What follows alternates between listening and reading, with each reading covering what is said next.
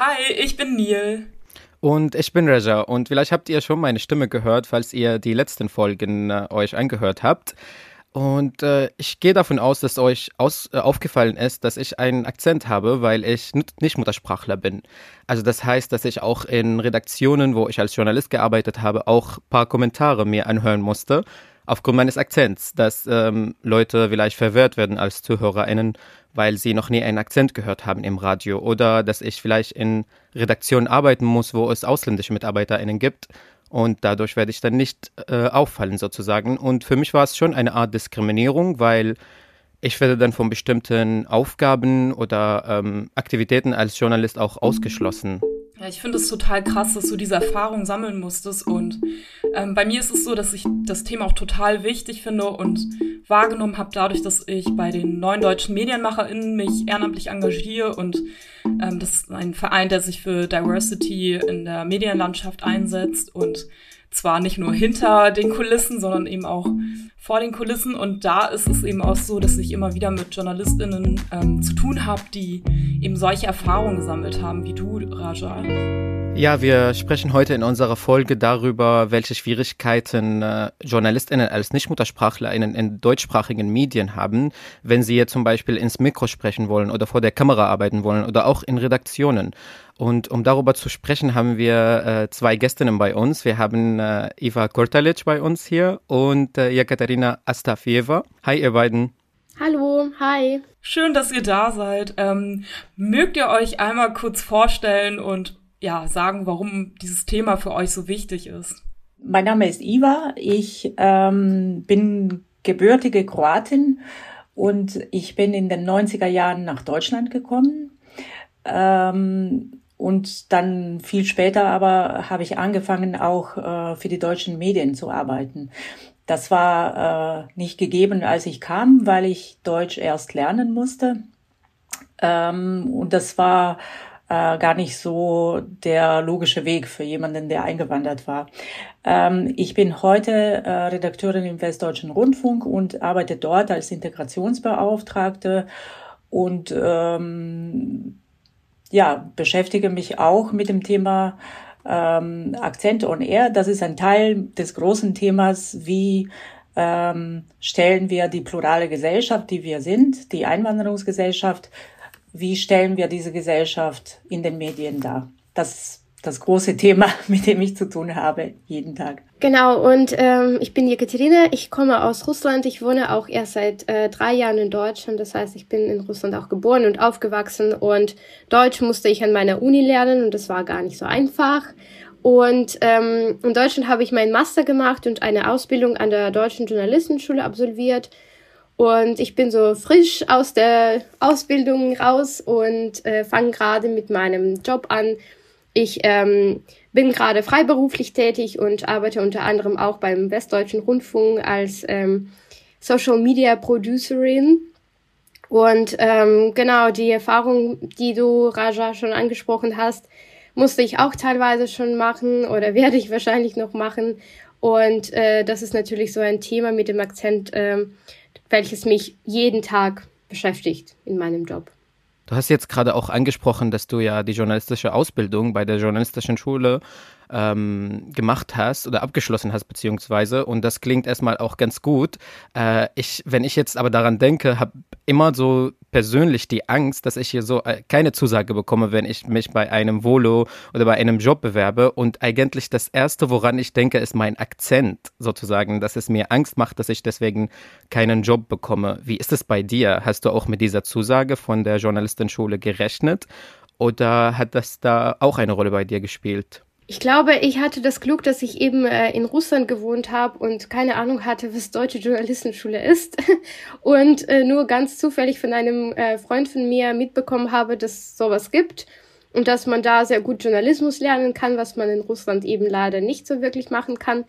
Und da dachte ich mir, da bewerbe ich mich und schaue einfach, was passiert. Und erst mit der Zeit, mit diesen ganzen Bewerbungsrunden, habe ich realisiert, worauf mich überhaupt jetzt hier einlasse und was für eine große Sache das für viele andere Leute ist, die sich da zwei, drei, vier Jahre äh, nacheinander sich da bewerben und äh, doch keinen Platz bekommen.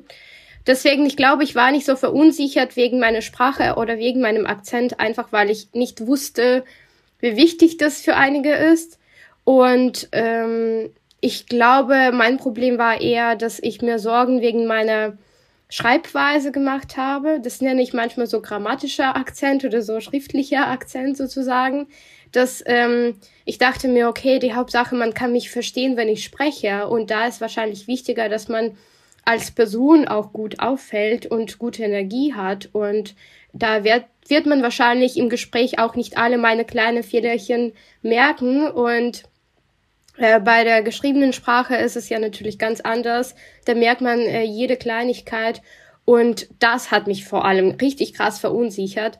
Ähm, ja, im Endeffekt habe ich doch einen Platz bekommen. Anscheinend hat das alles, alles gut geklappt. Ähm, aber ich glaube, das ist auch, was mich so in meinem Leben ein bisschen begleitet, diese Frage, ob ich jetzt gut genug spreche, ob ich jetzt gut genug schreibe, und wenn meine muttersprachliche KommilitonInnen mal kleine Tippfehler oder kleine Fehlerchen in der Grammatik gemacht haben, dann hat man das in Ruhe redigiert und es war normal so.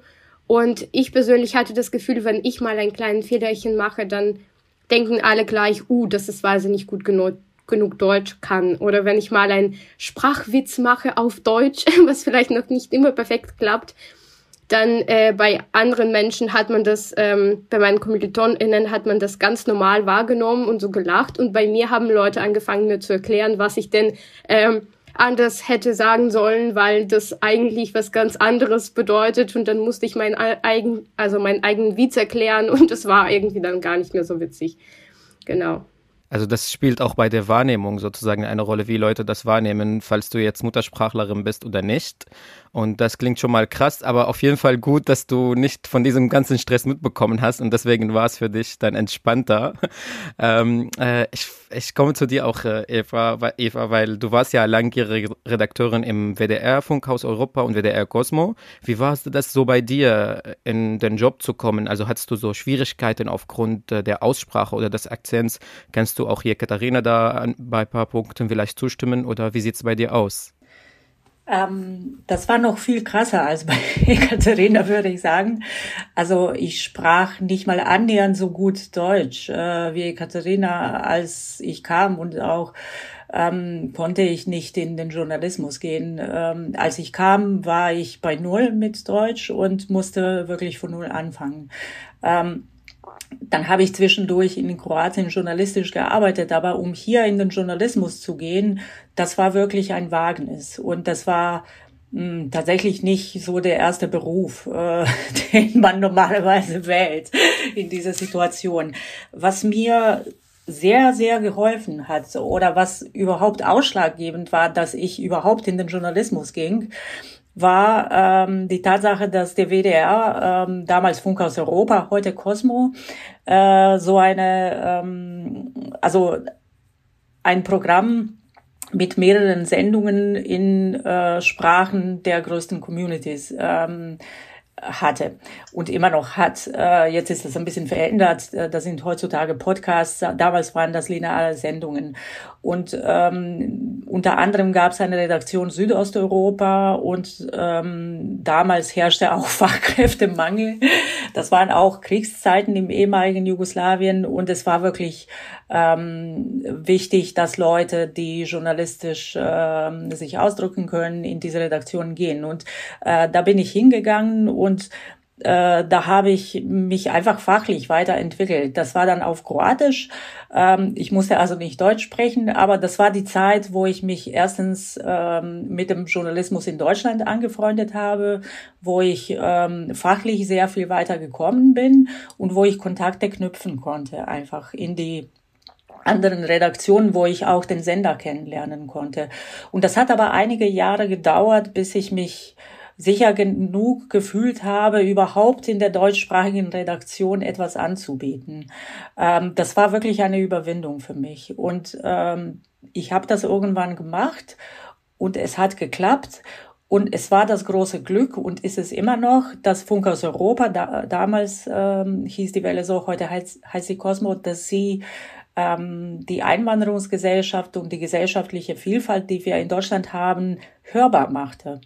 Das heißt, ähm, da konnten Leute auf Deutsch äh, Beiträge machen und Kolleginnengespräche machen und Interviews machen, die einen Akzent hatten. Und das war einfach normal.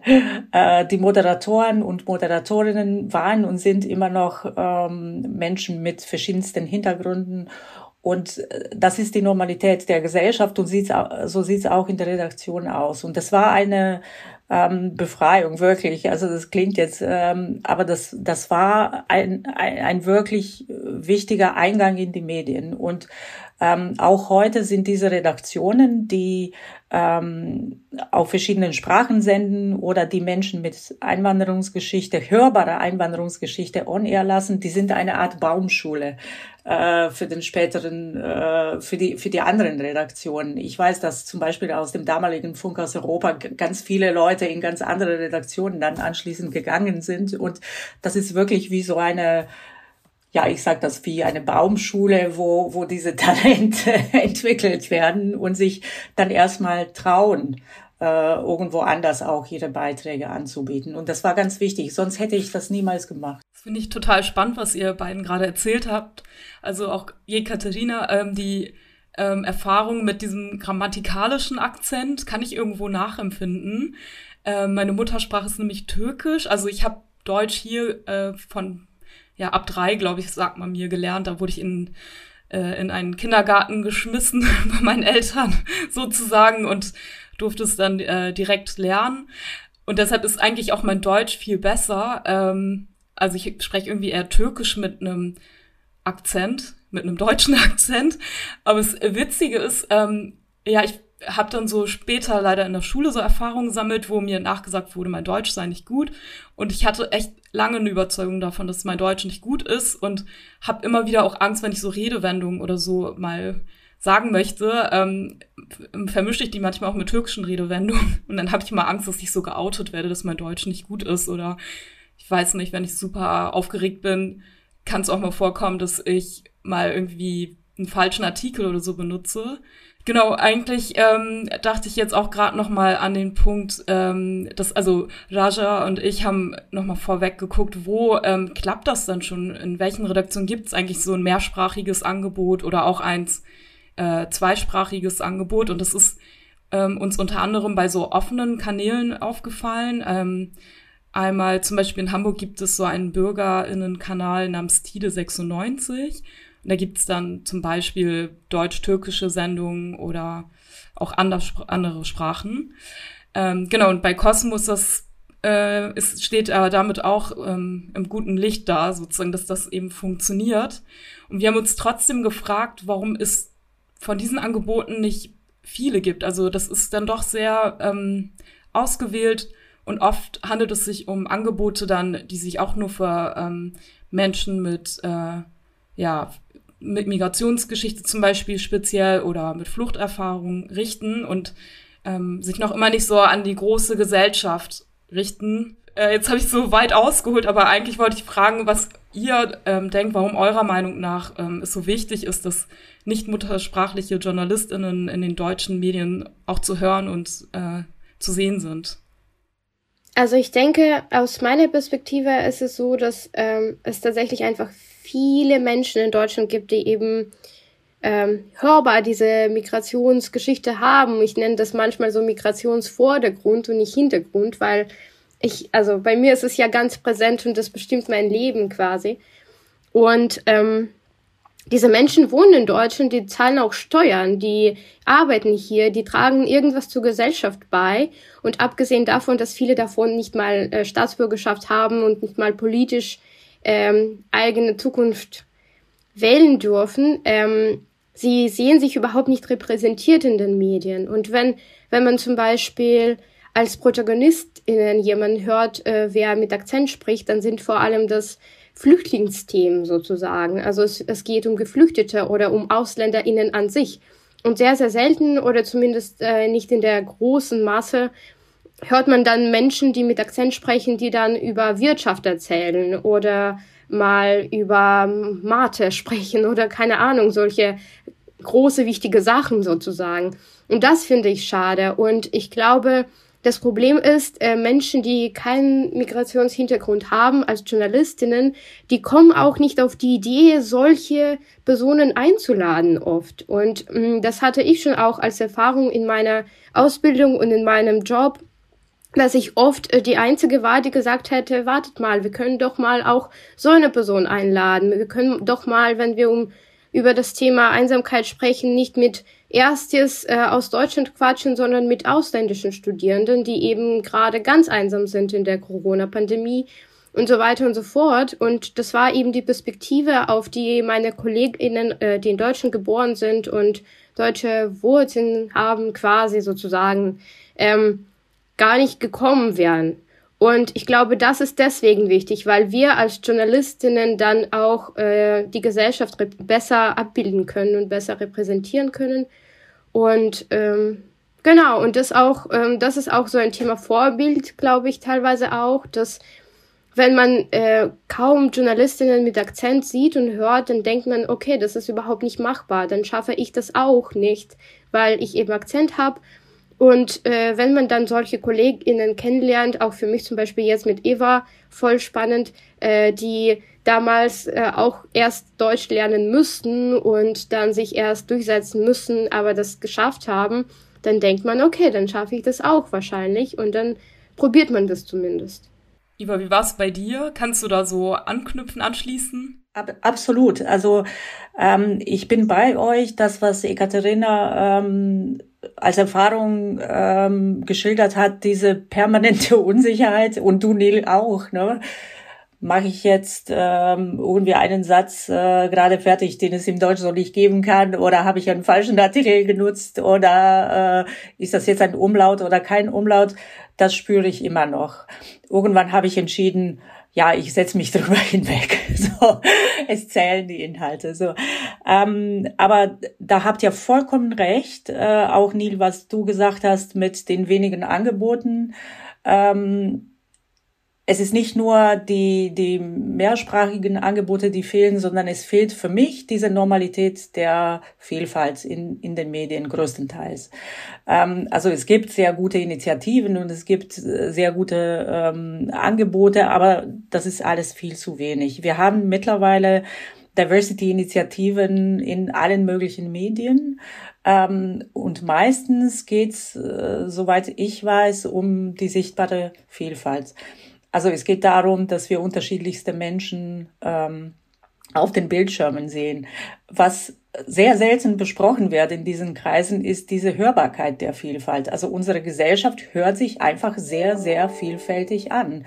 Es ist ja ähm, nicht nur so, ähm, dass wir Leute haben, die irgendwie äh, schlecht Deutsch sprechen, äh, unter Anführungsstrichen, sondern es gibt die regionale Vielfalt, es gibt die Vielfalt durch verschiedenste Einwanderungsherkunftsländer ähm, und so weiter und so fort, Generationenvielfalt in der Sprache und so weiter. Und das hören wir in den Medien wenig, ähm, finde ich. Und dass wir immer noch diese ähm, Akzentdiskussion in den Medien immer wieder führen. Wie viel Akzent ist vertretbar? Wie viel können wir unserem Publikum zumuten und so weiter, finde ich eigentlich eine Unterschätzung des Publikums, weil das Publikum ist das, äh, das Publikum sieht so aus, wie wir hier vier sind. Und das, was Ekaterina gesagt hat, äh, ein Viertel der Bevölkerung hat eine Einwanderungsgeschichte. Ähm, die zahlen nicht nur Steuern, sondern die zahlen auch ihren Rundfunkbeitrag. Und wir müssen ein Programm für alle machen. Aber Jetzt mal, um ein bisschen auf ähm, eine äh, abstraktere Ebene zu, äh, zu sprechen zu kommen. Ich finde, dass die Stellung der Sprache in Deutschland als Einwanderungsland schon sehr ähm, ja, ähm, die Sprache ähm, hat hier eine sehr wichtige Stellung als ein Kriterium der Integration, als ein Kriterium der Zugehörigkeit und der Identität, so dass die Menschen, die ähm, die Sprache nicht so gut beherrschen oder mit einem anderen Akzent sprechen oder die grammatikalischen Probleme haben und so weiter, ähm, als nicht ganz zugehörig mh, markiert werden in der Gesellschaft. Und das ist in den Medien genauso. Und das finde ich sehr, sehr schade, dass Deutschland insgesamt diese Mehrsprachigkeit, die es in diesem Land gibt, anhand unserer Pluralität, die es äh, gibt, faktisch, dass diese Mehrsprachigkeit nicht genug ge geschätzt wird und dass die vielleicht verloren geht dadurch. Ähm, ich habe das selbst erlebt. Also das, was du schilderst, Neil, mit dem äh, Kindergarten und mit deiner Mutter und so weiter. Ich, meine Tochter ähm, wächst dreisprachig auf, weil mein Mann auch eingewanderter ist. Und als die in die Kita kam, dann sagte die Erzieherin zu mir, ihre Tochter spricht aber kein Deutsch. Wie sollen wir sie einleben? So. Und dann dachte ich, okay, die pädagogischen Kräfte sind nicht mal darauf vorbereitet, dass diese Gesellschaft eine mehrsprachige Gesellschaft ist. Ne? So. Und das ist schon sehr schade. Also ich glaube, das wird sich eines Tages ändern, wenn man dann feststellt, wie wichtig diese Mehrsprachigkeit, was für eine Ressource das ist auch. Ähm, aber noch sind wir nicht so ganz weit. Und ähm, ich würde mir wünschen, dass wir mehr Menschen äh, hören und sehen in den Programmen, die anders sprechen als äh, hier irgendwie der Duden Standard. Und manchmal merken wir, was für eine Expertise dahinter steckt, erst wenn wir sie on air lassen. Und da geht einiges verloren, wenn wir äh, Journalistinnen und Journalisten nicht äh, on air lassen, die diese Expertise mitbringen und ähm, die aufgrund eines Akzents aussortiert werden. Das ist eine sehr große Gefahr für die Redaktion, finde ich. Ich kann auch vielen Punkten, die ihr jetzt angesprochen habt, auch äh, dem anschließen, weil äh, ich ganz, also eins zu eins nachvollziehen, auch aufgrund meiner, meiner Erfahrung, die ich ja, ja in deutschsprachigen Redaktionen machen musste und äh, wo mir das Gefühl gegeben wurde, dass ja, wir wollen ja diese, äh, diese diese Vielfalt oder diese Diversity haben, aber nicht, wenn es um Akzent geht. Äh, und wenn ich jetzt äh, zum Beispiel die ähm, journalistischen Beiträge aus den letzten Jahren auch mir anschaue, dann fällt mir schon auf, dass Diversity und Sichtbarkeit von migrantischen Menschen und BIPOCs schon ein Thema ist, was in den letzten Jahren häufiger diskutiert wurde. Das hast du auch schon mal angesprochen, Eva, und äh, hast du schon diesen wichtigen Punkt auch erwähnt. Und ja, wie gesagt, dass der Aspekt des Akzents blieb dabei so irgendwie unerwähnt. Äh, und in einem Artikel von Jan Opilka, den ich gelesen habe zu diesem Thema, es gab so einen, einen Abschnitt mit, so, mit dem Titel Migranten ja, Akzente nein. Und da habe ich mich gefragt, also kann man das auch so auf die deutsche Medienlandschaft so übertragen? Ähm, ich würde davon ausgehen, dass ihr ja sagt, oder? Weil ihr jetzt gerade auch diesen Thema oder diesen Punkt angesprochen habt.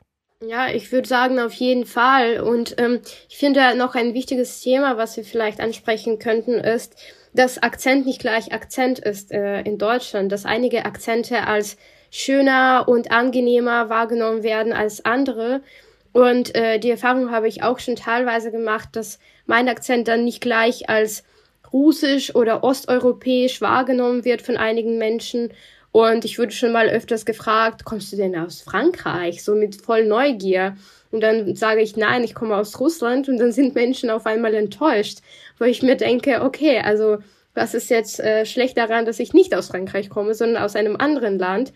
Aber das ist jetzt ist diese, das ist halt einfach dieses Thema, dass äh, französischer Akzent oder englischer Akzent, die werden dann als schön oder angenehm oder spannend wahrgenommen und einige Akzente werden dann so als exotisch wahrgenommen und russischer Akzent oder osteuropäischer Akzent werden bei Frauen gar sexualisiert oft und als so besonders attraktiv oder sexy ähm, ähm, gesehen. Und mir wurde sogar ein paar Mal schon gesagt, könntest du nicht ein bisschen mehr mit Akzent sprechen, das klingt doch voll sexy, wo ich mir denke, okay, das ist jetzt natürlich ganz daneben, aber das ist ja dieses Thema auch, ähm, mit mehrsprachigen Angeboten äh, in den Medien oder auf ähm, verschiedenen Medienangeboten oder Webseiten, die in Deutschland sind, dass da oft äh, eine englische Version gibt, manchmal eine französische Version gibt äh, und äh, zum Beispiel keine türkische oder keine russischsprachige oder keine polnische, obwohl es eben so viele Einwanderer gibt, die zum Beispiel diese Sprachen sprechen oder Arabisch sprechen und eben nicht Französisch und Englisch. Und das finde ich schwierig und da glaube ich, haben wir auf jeden Fall noch Nachholbedarf, sowohl in Medien als auch in der Gesellschaft, dass wir wenn wir schon einige Akzente akzeptieren lernen, dann sollen wir eben alle Akzente akzeptieren und nicht unsere Stereotype von den Ländern, aus, diese, aus welchen diese Menschen kommen, auf die Akzente übertragen. Da kann ich auf jeden Fall auch äh, also zustimmen, was du gesagt hast, weil ich ja von mir erwartet wird, äh, dass ich ja auch einen bestimmten Akzent habe, weil ich aus Syrien komme, dann wird mir auch gesagt, ja, äh, irgendwie, äh, ich kann auch nicht genau so raus, also genau raushören, was für einen Akzent du hast. Das ist spannend, aber du hast auch keinen syrischen Akzent. Oder zum Beispiel, mir wird gesagt, Leute werden, werden sich fragen, ähm, woher kommt diese Person, wenn sie dich jetzt hören im Radio und das könnte zu Verwirrung äh, führen. Und auch diese, diese, und, also diese, diese Unterscheidung zwischen Akzenten habe ich zumindest die Vermutung oder das Gefühl, das kommt schon aus diesen klassistischen äh, Gedanken, die man im Kopf hat und auch rassistischen Gedanken, dass bestimmte Menschen zivilisiert sind und andere Menschen unzivilisiert sind. Und äh, das äh, wird man wahrscheinlich auch auf so Akzente auch übertragen. Ich finde es so auch nochmal krass, jetzt gerade zu hören. Das macht ja nochmal sichtbar, wie schwierig das ist. Und Iva, du hattest ja auch von erzählt, dass es gerade bei den hörbaren Medien noch schwieriger ist. Ähm, jetzt bist du Beauftragte für Integration und interkulturelle Vielfalt im WDR. Und du meintest ja auch vorhin, dass du eben dich auch dafür stark machst, ähm, dass ähm, ja eine pluralistische Gesellschaft abgebildet wird und eben Akzente auch dazu gehören. Und ich habe mich gefragt, ähm, ja, wie wichtig ist das Thema für dich konkret in deiner Arbeit oder wo wird das dann ähm, sichtbar? Ich, ich finde das Thema super wichtig. Ähm, wie ich eingangs gesagt habe, gehört äh, für mich äh, zu dieser, äh, zur Darstellung der Pluralität der Gesellschaft nicht nur, was wir sehen, auf den Bildschirmen oder in den Social Media oder so, sondern auch, was wir hören. Und ähm, wir hatten beispielsweise mehrere Studien ähm, durchgeführt unter Menschen mit Einwanderungsgeschichte, mit familiärer Einwanderungsgeschichte oder eigener Einwanderungsgeschichte, die gesagt haben, letztendlich, ähm, also die haben sich ähm, zu vielen Fragen geäußert, aber eine Sache, die sie alle ähm, gesagt haben, war, wir wollen uns selbst mehr ähm, sehen und hören in den Medien. Also wir wollen nicht Teil eines Migrationsproblems sein, sondern wir wollen Teil dieses normalen Bildes der normalen Gesellschaft, des Alltags in Deutschland sein. Äh, das heißt dann, also ähm, wenn es um die Redaktionen geht, natürlich ist das so, dass es Redaktionen gibt, die ähm, jetzt nicht unbedingt auf Menschen mit Akzent ähm, als RedakteurInnen äh, zurückgreifen wollen. Aber man kann diese hörbare Vielfalt auf, auf, auf äh, verschiedenste Weise darstellen. Ähm, es geht auch ähm, darum, dass man einfach ein bisschen die Angst vor dieser, diese Vielfalt als Journalistin verliert. Und wenn man auf die Straße geht, dann nicht Menschen meidet, die für einen vielleicht ausländisch aussehen oder so oder fremd kommt und dann sagt man, ja, vielleicht sprechen Sie kein Deutsch, dann frage ich die gar nicht mal nach ihrer Meinung oder so. Das haben wir alles erlebt in den Medien. Also diese Einstellung hat sich mit der Zeit verbessert und verändert, aber die ist immer noch zu finden. So, und ich finde, es geht darum, dass man wirklich, wenn man auf der Straße steht mit dem Mikro, dass man dann einfach wirklich unterschiedlichste Leute um ihre Meinung fragt. Und da kommen unterschiedlichste Aussagen und Akzente, das sind nicht nur Akzente, sondern einfach Stimmen, einfach unterschiedliche Herkünfte, unterschiedliche Lebenswelten kommen durch die Sprache raus, so. Und, und das ergibt ein besseres, realistischeres Bild dieser Gesellschaft, also im Bild und Ton. Deswegen ja, setze ich mich dafür sehr stark immer ein. Und nicht nur aus bi biografischer Motivation heraus, sondern einfach, weil ich das wirklich ähm, wichtig finde. Sonst hat man so ein sauberes Bild der, der, der Vielfalt. Dann hat man das, was man Diversity Party nennt. Ne? So die, man hat so schöne Menschen, die unterschiedlich aussehen, aber darum geht's nicht. Es geht darum, dass wir die die Normalität dieser Gesellschaft darstellen. Und das kann man nur, wenn man dieses Gesamtbild hat, also Bild, Ton und alles, was dazugehört. Ich finde das unglaublich wichtig. Also so zusammenfassend kann man auch so irgendwie sagen, dass es geht ja darum, dass wir auch BIPOCs sehen in den Medien, aber auch Menschen, die Akzent haben, Menschen mit, äh, also Menschen, die auch queer sind, Menschen mit Behinderung und das alles muss auch abgebildet werden in den Medien. Wir haben jetzt die Probleme genannt. Wir haben auch, wir sind auch darauf eingegangen, äh, was die Hürden sein konnten. Natürlich konnten wir jetzt nicht alle Punkte ansprechen, weil äh, also verschiedene Betroffene bringen auch verschiedene Erfahrungen mit und das haben wir auch schon mal angeschnitten jetzt. Aber es ist auch vielleicht wichtig, auch zu einer Lösung zu kommen. Und erstmal äh, frage ich mich jetzt oder frage ich euch, äh, was sind eure Tipps für JournalistInnen, deren Muttersprache nicht Deutsch ist? Also wenn sie jetzt keinen Job bekommen oder kein Volo bekommen oder auch vielleicht die Angst davor haben. Habt ihr so irgendwelche Tipps? Vielleicht starte ich mit dir, Jekaterina, weil du jetzt die Ausbildung abgeschlossen hast. Also ich muss sagen, ich habe meine Herkunft damals also einen Trumpf gespielt. Also ich habe das wirklich zu meinem Vorteil gemacht. Äh, als ähm, wenn man sich an der deutschen Journalistenschule bewirbt, dann äh, macht man ja einige Bewerbungsrunden und unter anderem gibt's so eine Art ähm, Vorstellungsgespräch mit äh, acht Juroren, die dir verschiedene Fragen stellen und irgendwas über dich wissen wollen. Und ähm, eine der ersten Fragen, die ich bekommen habe, war natürlich irgendwie, und kommen sie wirklich aus Russland? Und dann habe ich das wirklich äh, aufgegriffen und gesagt, ja, und da habe ich so und so journalistisch gearbeitet und solche und solche Themen sind für mich wichtig und diese und diese Perspektiven möchte ich dann gerne auch in den deutschen Medien sehen, weil sie aus meiner Perspektive so und so falsch behandelt werden bisher oder dies und das fehlt. Und das habe ich dann wirklich, wirklich zu meinem Vorteil gemacht. Ich habe das nicht zu meiner persönlichen Eigenschaft gemacht, dass ich die russische Journalistin bin. Aber ich habe versucht zu zeigen, hey, meine Herkunft, die gibt mir mehr Vorteile, das gibt's mehr Positives als Negatives. Ja klar, ich kann vielleicht nicht perfekt Deutsch sprechen, wer kann's aber? Ich kann einige grammatische Sachen meinen KommilitonInnen äh, besser erklären als sie mir, weil sie das nicht gelernt haben. Und das hat auch tatsächlich gut geklappt. Und das würde ich auch anderen empfehlen, dass man eigene Herkunft, dass man sich dafür nicht schämt und dass man nicht als Nachteil das wahrnimmt, sondern als Vorteil und versucht zu zeigen, welche Perspektiven, welche Erfahrungen, welche äh, Kenntnisse und Fähigkeiten man dank diesem Hintergrund äh, schon gesammelt hat. Und äh, wie kann das zu einer Bereicherung in dem Redaktions Leben oder in der Ausbildung oder im Volo werden. Und ähm, bisher habe ich die Erfahrung gesammelt, dass das gut funktioniert und dass viele Redaktionen das sich teilweise echt wünschen oder viele Journalistenschulen oder Volo-Stellen, dass sie diese Diversity und diese Bereicherung sich wünschen, aber nicht verstehen, wie genau das funktioniert. Und dann ist es unser Job quasi, uns richtig zu verkaufen, sage ich mal so, beziehungsweise ein bisschen zu erklären, was für Vorteile wir als äh, Schüler, wir als Volos oder wir als RedakteurInnen äh, für die jeweiligen Stellen mit sich bringen können. Ja, ich sehe das genauso. Also man muss die eigene Herkunft ähm, einfach nutzen, wenn, wenn die Kenntnisse mit sich bringt. Ne?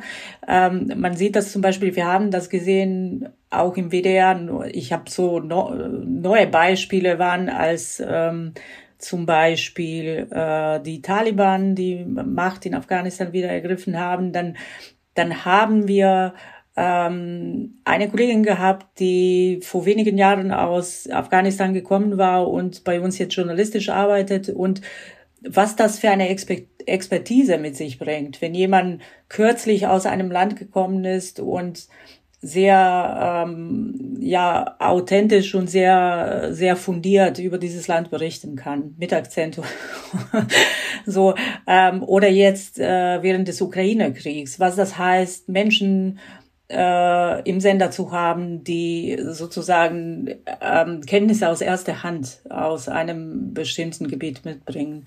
Das birgt natürlich auch eine Gefahr mit sich, äh, mit sich, weil nicht alle JournalistInnen wollen sich festlegen auf die Berichterstattung über die eigenen äh, Herkunftskenntnisse.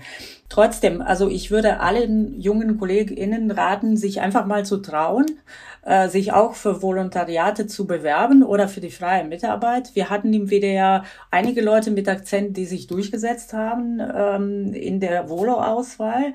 Zum Beispiel noch vor 20 Jahren keine, äh, ich weiß nicht, ob ihr sie kennt, Katja Gamasch, ähm, die mit einem Akzent gekommen ist, die arbeitet jetzt fürs Fernsehen, hat immer noch ihren Akzent und hat aber ein Volo bei uns absolviert. Und es gibt so andere Beispiele. Und ich finde, ähm, mittlerweile erkennen die Häuser den Wert unterschiedlichster Talente. So.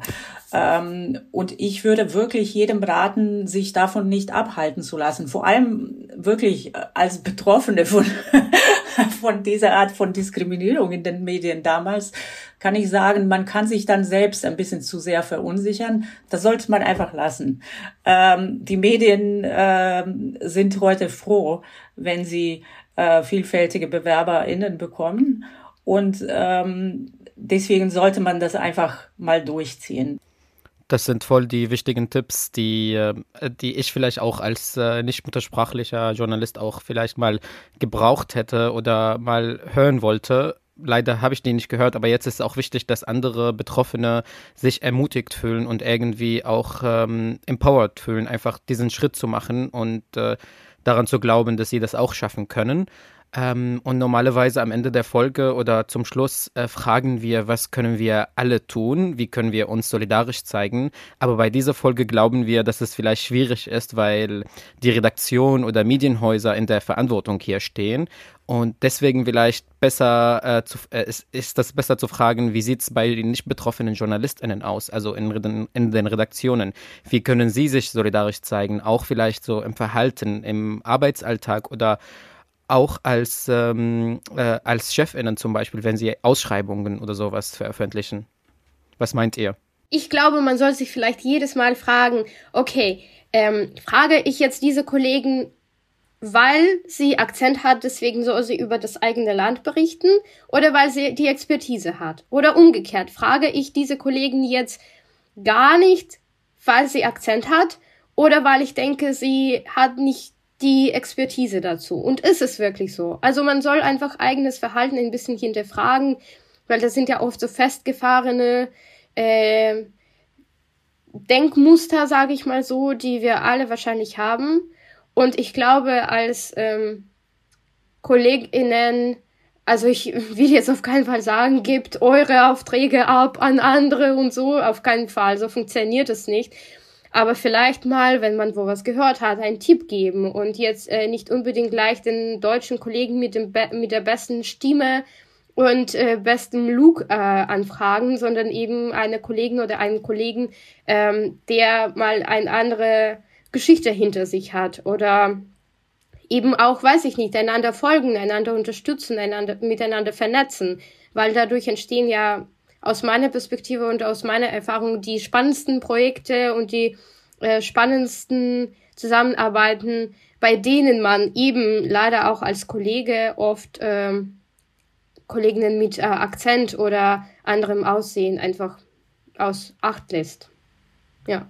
Ich würde äh, sagen, für die KollegInnen ist es wichtig, ähm, die neuen KollegInnen mit Akzent oder mit anderen Erfahrungen einfach nicht als nur oder nicht nur als Konkurrenz zu sehen, sondern ähm, sich einfach vor Augen zu führen, ähm, dass dieser Akzent ganz andere Erfahrungen heißt. So und ähm, sich unterhaken, solidarische Tandems bilden, äh, damit man äh, inhaltlich das Beste aus diesen zwei Lebenswelten zusammenbringt äh, und, und rausholt. Für die Redaktion, also für die Chefs und Chefinnen, ähm, würde ich sagen, sich die, ähm, den Mehrwert, ähm, die, diese, diese Perspektiven vor Augen zu führen. Also warum möchte ich mal andere Menschen in die Redaktion holen? Nicht immer die gleichen Biografien, nicht immer die gleichen Namen und so weiter, ähm, sondern was, was erwarte ich, was erhoffe ich mir von diversen Menschen. Und wenn ich mich für Diversität einsetze, als Redaktion, als Chef, als Chefin, heißt das für mich, ich will nur diese bunte Vielfalt, die eigentlich überhaupt nicht aneckt? Oder will ich tatsächlich eine Vielfalt an Perspektiven in die Redaktion bringen? Und wenn letzteres der Fall ist, dann, ähm, dann weiß ich, dass ich mich nicht abschrecken lassen darf von äh, Sachen, die mich im ersten Moment vielleicht anecken, wie zum Beispiel ein Akzent. Also so zu denken, äh, dann wird ein Schuh äh, daraus.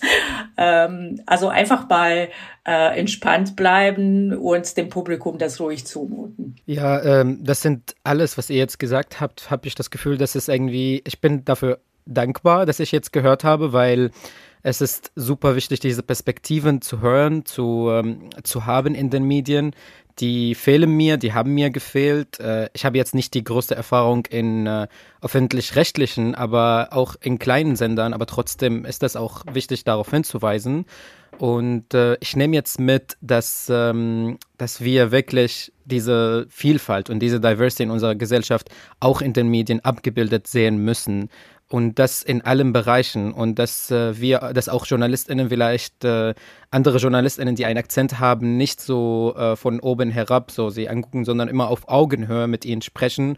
Und äh, wenn es um Aufgaben geht, dann ähm, sollen sie ihre KollegInnen mit Akzent genauso behandeln, wie sie ihren deutschsprachigen äh, JournalistInnen oder KollegInnen ähm, behandeln. Das ist zumindest jetzt meine kleine Zusammenfassung. Und für mich ist es auch wichtig, nochmal kurz zu sagen, wie du ja, ihr Katharina, schon mal gesagt hast, hast äh, ein Akzent ist nicht gleich Akzent und da spielt immer eine Rolle, wie stark der Akzent wahrgenommen wird von den Menschen, weil es gibt Akzente, die als stark äh, eingestuft werden und dann, ich weiß, dass ich auch mit meinem Akzent paar äh, Privilegien genieße äh, und deswegen auch vielleicht eher einen Job bekomme als ein anderer oder eine andere Journalistin, äh, die vielleicht äh, einen Akzent haben, der stärker oder als stark wahrgenommen wird. Was nimmst du mit, Neil? Ja, ich nehme auch super viel mit. Ähm, und auf jeden Fall, dass wir ähm, viel mehr thematisieren sollten, darüber zu sprechen, weil eben Akzente, verschiedene Akzente zur Gesellschaft gehören und auch